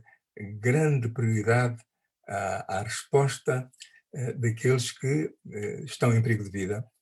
eh, eh, neste momento naquela que é uma tremenda luta nos hospitais para fazer com que as pessoas com as manifestações mais graves desta doença consigam sobreviver. E, portanto, acho que é importante, de facto, iniciar uma nova era de cooperação entre o Serviço Nacional de Saúde, setor social e setor privado, que esteja baseado uh, em, em, princípios sólidos de cada um o seu papel, reconhecendo a centralidade do Serviço Nacional de Saúde agora e no futuro, e o papel complementar, mas necessário e útil do setor social e privado, e só em circunstâncias extremas é que devemos pensar na necessidade de marcação civil. E ficam por aqui, se estiver de acordo. Claro que estou de acordo, usa o seu tempo e o tempo que necessitar, como, como vai entender. Alexandre Abreu. Obrigado, vou tentar ser breve realmente, eh, até porque acho que excedi um pouco o tempo há, há bocadinho. Uh, obrigado pela pergunta. Relativamente aos seguros, realmente não sou especialista e não tenho acompanhado isto de perto. Penso que essencialmente a, eh, nesta nossa uh, amiga espectadora está a referir-se aos seguros de saúde, penso que é essencialmente isso, seguros de saúde ou devido àqueles que estarão agora uh, a discussão mais em cima da mesa, até que ponto é que os seguros e estas coberturas privadas cobrem este tipo de situação. Não estou muito por dentro, penso que depende de caso para caso, há seguramente muitos casos em que, em que as coberturas estão excluídas devido à natureza de alguma forma cataclísmica desta epidemia, uh, dependerá de caso para caso, mas obviamente, uh, mais do que isso, importa uh, que todo, cada uma destas exclusões, sejam elas mais generalizadas ou mais pontuais, cada uma destas exclusões é mais uma prova de que aquilo que nós necessitamos é de um Serviço Nacional de Saúde robusto, universal, gratuito, de qualidade, apoiado por todos. Penso que neste momento, um dos, apesar de tudo, das, um dos lados positivos desta crise, que é largamente negativa, mas é que todos nós reconhecemos hoje, mesmo quem talvez o fizesse um pouco menos aqui há duas semanas atrás, todos nós conhecemos hoje a importância vital e a centralidade do Serviço Nacional de Saúde. Uh, sobre os outros pontos, relativamente à questão da canalização das ajudas através dos bancos, é verdade que, de uma forma geral, da forma como um, tem sido construído esta, uh, o sistema de de arquitetura de, de, intervenção em termos de respostas económicas e, em particular, monetárias por todo o mundo, mas muito em especial no, no caso da zona euro, é que, em geral, é muito, é essencialmente através do sistema financeiro que as respostas contracíclicas são, são canalizadas, isso é especialmente evidente agora nesta era do, do quantitative easing. À partida, esta primeira resposta de larguíssima dimensão do Banco Central Europeu é mais uma vez para isso que aponta, e tal como já tínhamos referido antes, quer a Marisa, quer o próprio, uh, infelizmente há bons motivos para pensar que isto não vai ser nem suficientemente rápido, nem suficientemente eficaz, uh, não vai permitir dar a resposta que se necessita em termos de evitar as falências, a generalização do desemprego, etc. Portanto, resta-nos esperar e lutar para que haja mais do que isto. Uma última coisa que queria só referir, uma ideia que não referi uh, há bocado e que é interessante, uma ideia que tem sido posta a circular. Uh, no caso dos Estados Unidos, o debate foi, foi posto em cima da mesa por dois economistas franco franco-norte-americanos, o Gabriel Zuckman e o Emmanuel Said, próximos do Piketty, a ideia de que o Estado deve atuar como um comprador de último recurso neste tipo de contexto. Portanto, eh, colmatando toda a procura que o setor privado, as famílias e as empresas deixam de fazer, o Estado entraria e, e, e compraria eh, no seu lugar. De alguma forma, olhando para trás retrospectivamente do que é que as empresas vendiam, obviamente isto, isto exige um financiamento monetário, claro que este coloca inúmeras questões, não me parece que, tal como eles a coloquem, faça muito sentido, porque é de uma forma relativamente cega. Agora, há seguramente muitas coisas em que isto, esta ideia pode ser aproveitada, e a uma escala muito pequena. A Câmara Municipal de Lisboa, no início desta semana, quando anunciou a, a, o encerramento da, das feiras do relógio e das galinheiras, disse que ia estudar, não, não tenho certeza se isso avançou, penso que sim, a ideia de adquirir toda, toda, todos os produtos frescos que iriam ser vendidos nessa feira, fechou a feira por motivos de saúde pública óbvios, mas iria comprar aos produtores uh, todos os frescos que lá iriam ser vendidos para depois serem distribuídos uh, nas cantinas sociais, etc.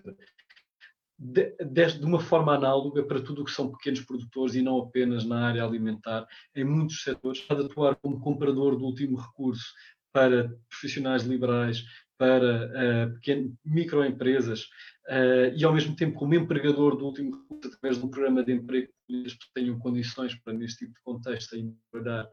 eh, mobilizadas para atividades produtivas, uma parte importante da resposta pública em termos macroeconómicos. Obrigada. Conceição?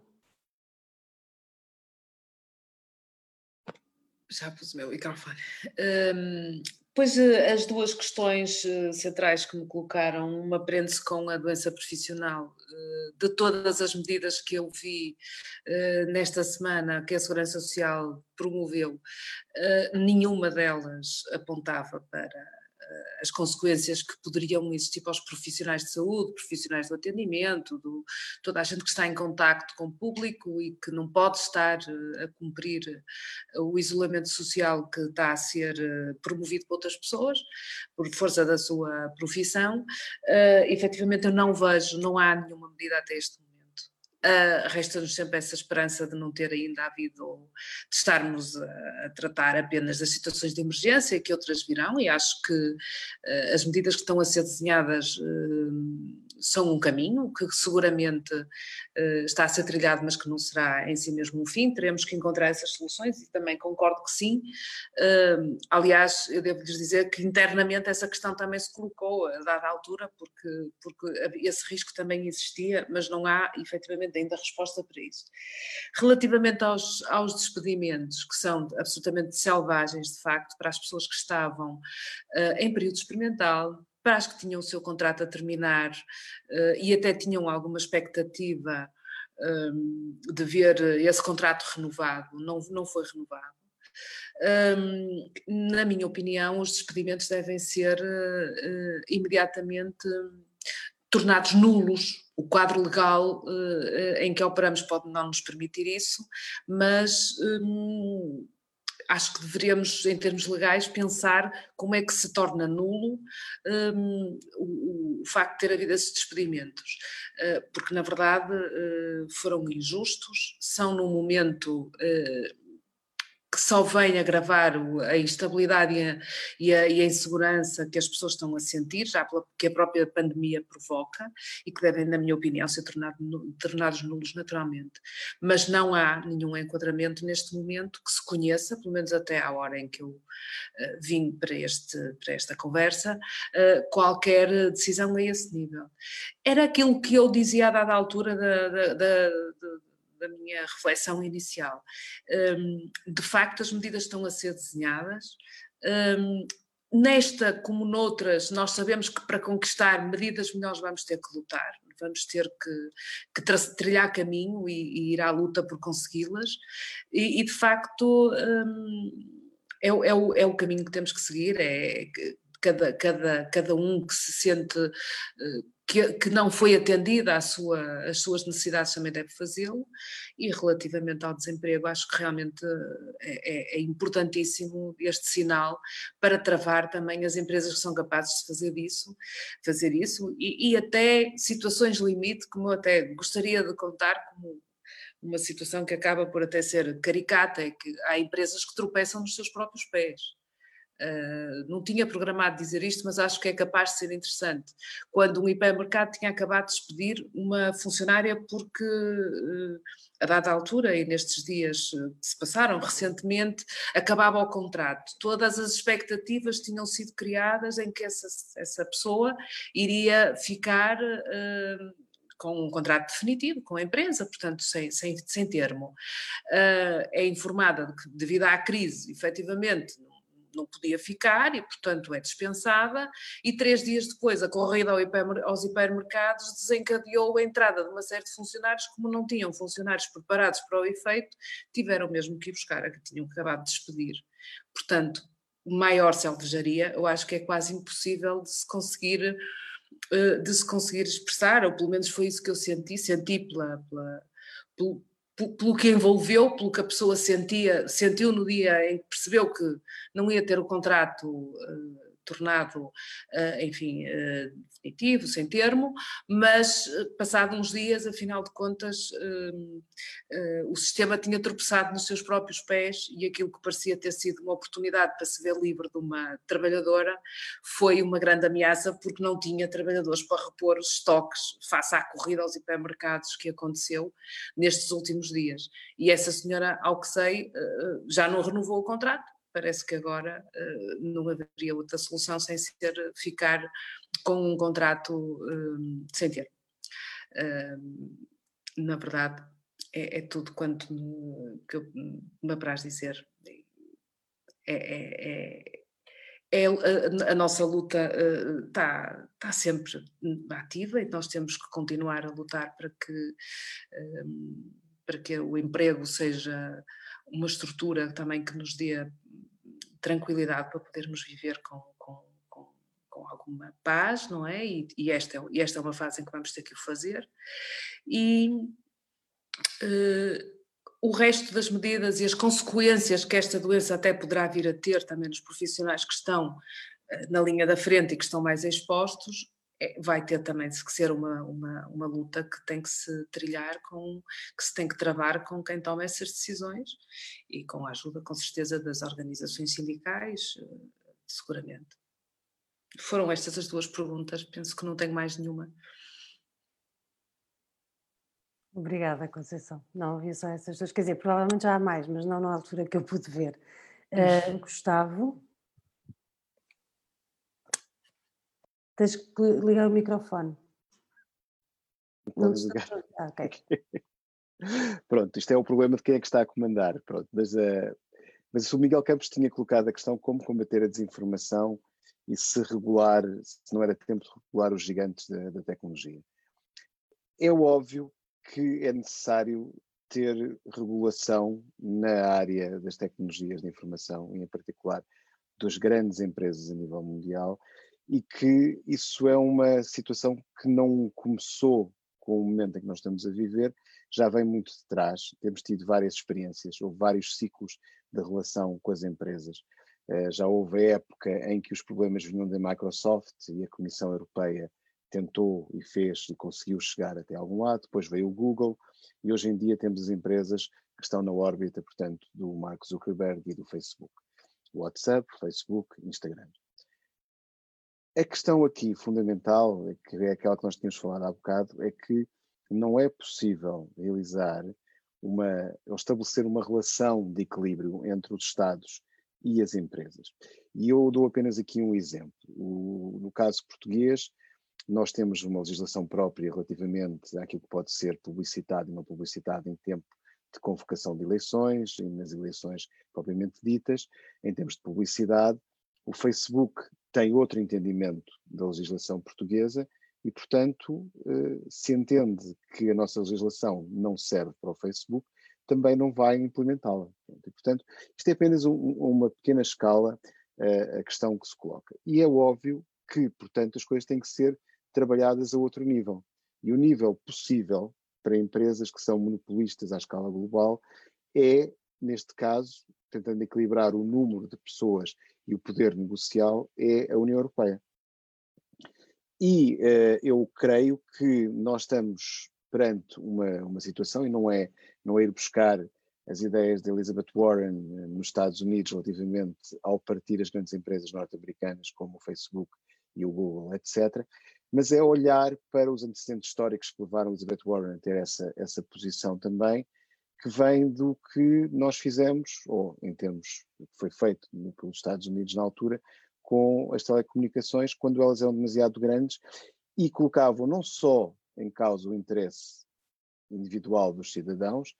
como também a própria dinâmica de mercado, porque impediam a entrada de outras empresas e uma mais sem concorrência também.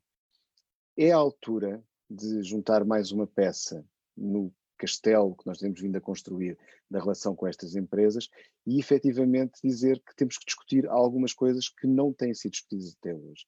nomeadamente porque as próprias empresas talvez tenham atingido um ponto de crescimento tal que são elas próprias ingeríveis, porque são demasiado grandes. E, portanto, neste momento, provavelmente o Facebook, o WhatsApp, o Instagram e a Google são empresas demasiado grandes para poderem ser geridas para o próprio interesse dos seus acionistas, não é apenas para o interesse do conjunto da sociedade. Portanto, há aqui um momento em que, muito provavelmente, nós estamos a juntar interesses que normalmente estão em diferentes pontos da dialética que se estabelece aqui, mas que todos eles convergem para, uma, para um momento em que é melhor, efetivamente, decidir fazer alguma coisa diferente, para que os resultados possam ser bons para todas as partes. Isto não vai resolver o desequilíbrio entre quem é mais poderoso aqui, que são as empresas, versus o cidadão, mas nós temos que eh, pressionar e a pandemia é mais um momento para demonstrar que há coisas que estão mal. E a resposta de que aprendemos com os erros, vamos melhorar, não pode ser uma resposta para durar ad eterno. Há um momento, efetivamente, em que nos temos que centrar à mesa e as empresas têm que perceber que se querem ter boa imagem pública, se querem ter um mundo sem multas permanentes em termos de concorrência, se querem ter uma boa gestão, têm que efetivamente sentar-se à mesa e negociar aquilo que têm para oferecer para melhorar a situação atual das pessoas. Neste caso em particular, o WhatsApp não pode ser uma entidade não existente e fazer de contas que nada se passa, porque efetivamente é a escolha do modelo que tem permitido os problemas que vêm atrás também. Uh, nomeadamente porque, como se partilha, por exemplo, a mensagem, nunca vem a indicação de onde é que ela vem, por defeito, não é possível traçar a sua origem. E isto não é obrigatoriamente uma situação uh, que traga uh, grandes vantagens a quem a utiliza, e não seria por causa disso que deixaria de ser utilizada. É este tipo de discussão tem que ser feita, e portanto a resposta é sim. Eu podia ter dito sim, mas achei que era melhor explicar um bocadinho mais. Obrigada, e finalmente o Marcos. Bom, eu, eu diria à Raquel que hum, a resposta à pergunta, em primeiro lugar, a pergunta faz todo o sentido, mas a resposta à, à, pergunta que ela colocou, de certa forma, já foi colocada aqui, pela, já foi dada pela Marisa quando, quando sublinhou que há um problema com os tratados europeus e que esse problema ficou bastante evidente na, na resposta à crise de 2008 e, portanto, aquilo que está, está aqui em causa é repensar a arquitetura de governação económica, financeira da, da União Europeia, isso também já tem estado a ser discutido nos últimos dias. Uh, os obstáculos da Alemanha aos eurobonds, à comunitarização de uma parte da dívida uh, soberana dos, dos Estados-membros, uh, leva-nos a pensar que podem vir aí soluções que não estavam previstas antes e que a profundidade da crise que, que, se aproxima pode obrigar a, a Europa